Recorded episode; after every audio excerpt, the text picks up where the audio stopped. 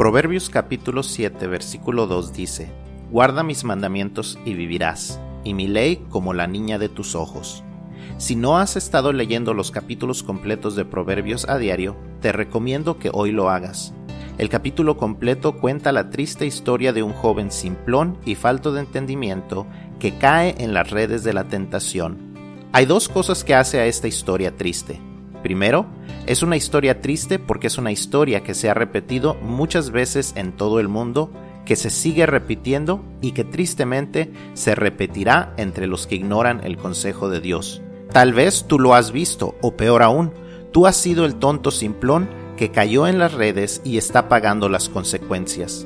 La segunda razón por la que este relato es triste es porque era completamente prevenible. ¿Cómo? Escuchando y obedeciendo los mandamientos de Dios. Seguir sus mandamientos nos promete vida. Procurar obedecerlo nos promete que no caeremos en los enredos que nos traen grandes y terribles consecuencias, no solo a nosotros, sino muchas veces a las personas que son importantes a nosotros. Si en este momento te identificas con el joven que está siendo tentado, no te dejes llevar por la tentación. Es mentira que será algo bueno.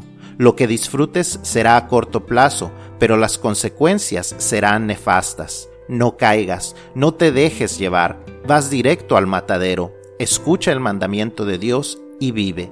Que Dios te bendiga.